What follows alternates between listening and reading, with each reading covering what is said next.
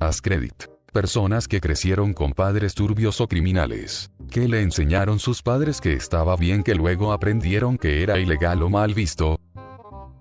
Mi padre de sangre era un traficante de drogas y a menudo volvía a casa con cosas realmente ingeniosas.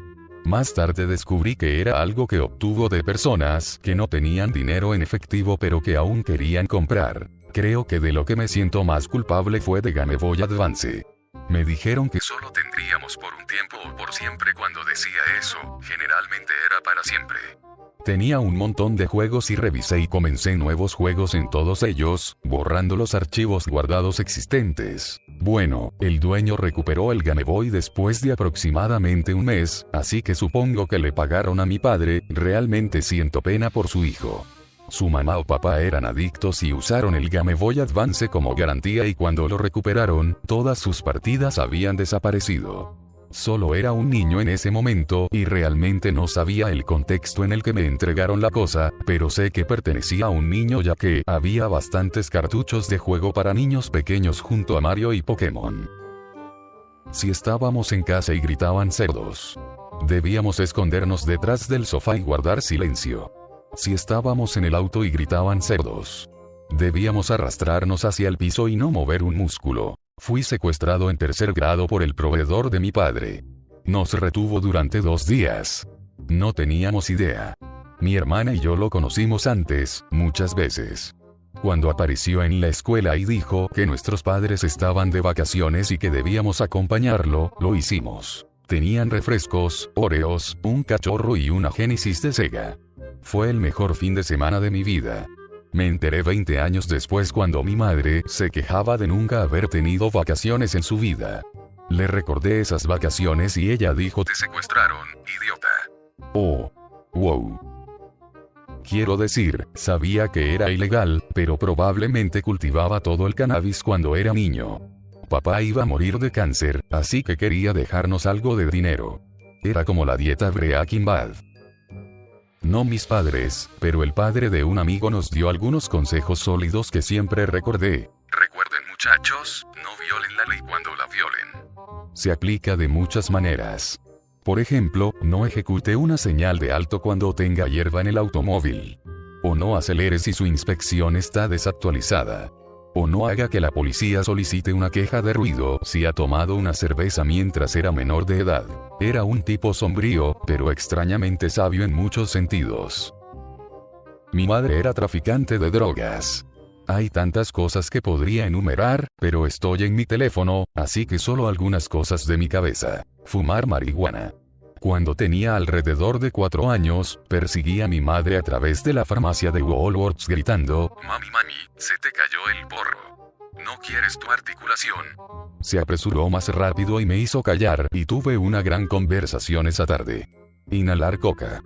Estaba en segundo grado cuando me enviaron a la oficina del director para enseñarles a mis amigos cómo hacer líneas con sal y usar parte de una pajita de leche para inhalarla. Mi mamá estaba realmente enojada.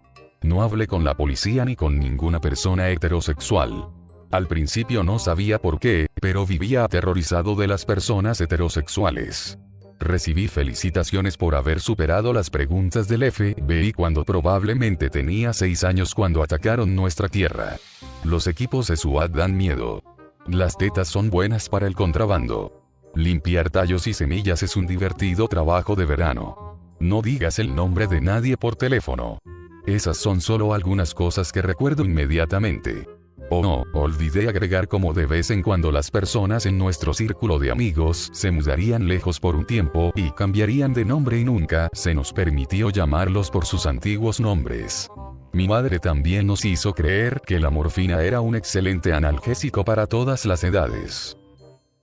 Mi novio siempre habla sobre las historias de su padre teniendo amigos en todas partes. La familia hablaba sobre cómo su ahora difunto padre tenía amigos sin importar a dónde fuera en la ciudad, y lo bueno que era. Y sin importar dónde se detuvieran, él conocería a alguien allí al azar. Luego, como adulto, se dio cuenta de que su padre solo tenía traficantes de drogas en todas partes y que era a quien siempre veía. Mi papá robó algunas cosas de manera furtiva para que mi hermano y yo tuviéramos una cada una.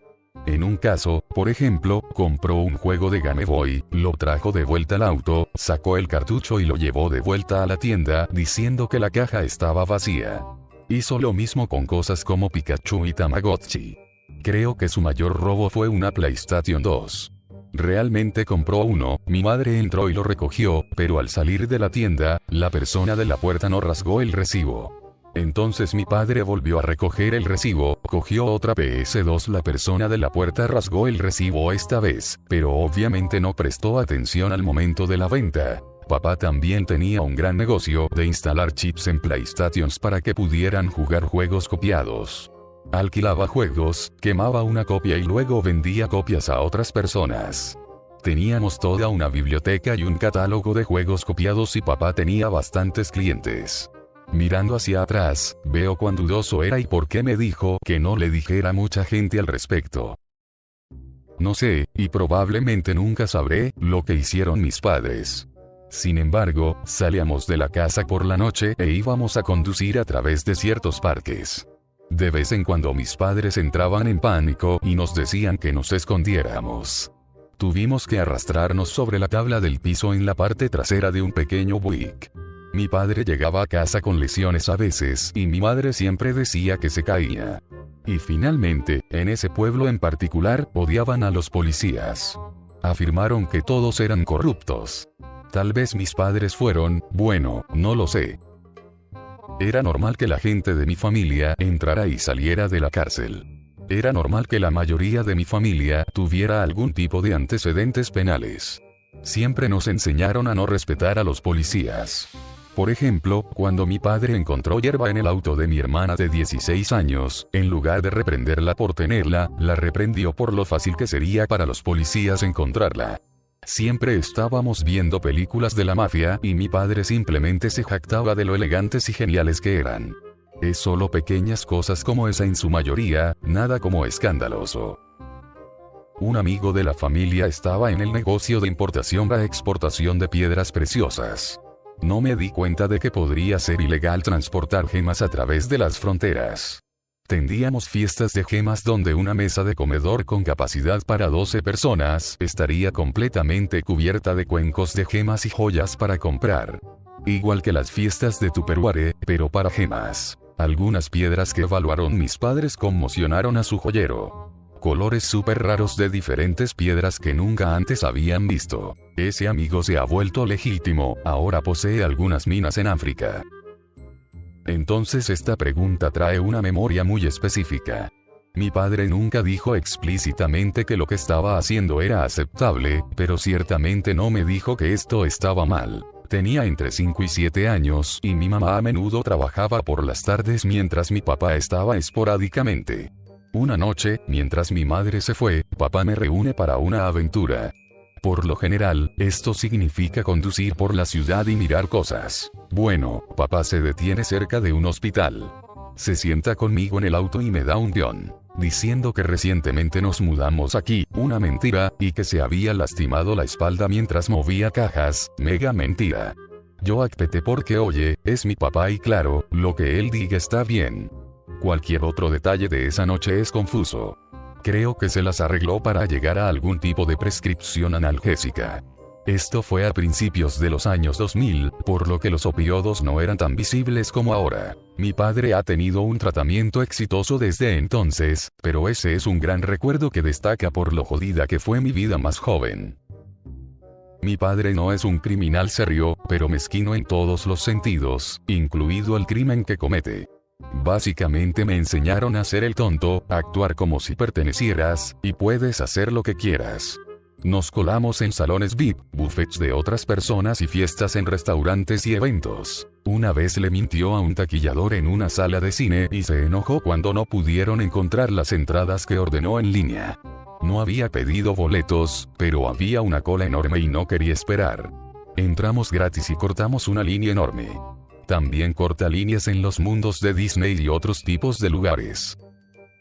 Había muchas cosas raras en las que no pensaba mucho cuando era niño, pero me di cuenta de que estaban jodidas cuando era adulto. Como cuando nuestra familia se mudó 13 veces en 15 años. Asumí que la gente tenía casas nuevas todo el tiempo. Y como a veces salía por un helado y encontraba montones de dinero en efectivo en los contenedores. Solo cosas raras como esas.